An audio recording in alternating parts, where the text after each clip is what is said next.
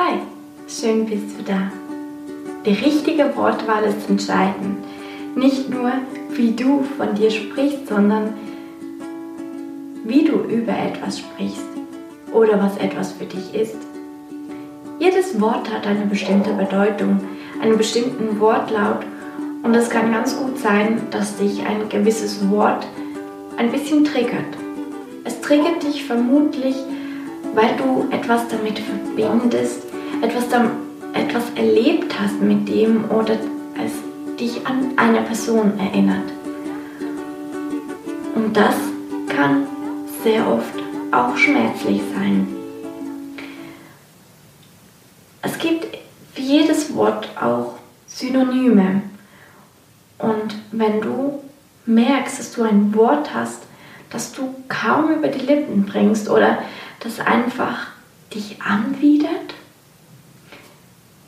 dann such dir ein anderes Wort, weil es gibt Dinge, die man einfach tun möchte. Aber das Wort, das das eigentlich beschreibt, hm, das tut nicht gut. Und dann kannst du dir überlegen, ob es ein anderes gibt. Eine liebe Freundin von mir hatte mal eine Kundin und was sich da bewegt hat, das war unglaublich. Denn diese Kundin wollte etwas machen. Sie wollte etwas in ihrem Unternehmen bewegen, konnte sich aber mit diesem Businessplan nicht identifizieren.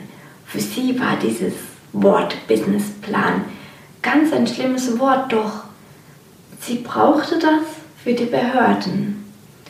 Und es gelang ihr einfach nicht, das, zu, ähm, das anzugehen, diesen Businessplan zu schreiben, obwohl sie ganz genau wusste, was sie tun möchte. Doch sie hatte einfach ein schlechtes Gefühl bei diesem Wort, war ihr aber zuerst nicht bewusst, bis sie zu meiner lieben Freundin kam und sie sagte, ja, aber warum nennst du das dann nicht einfach deinen Routenplan?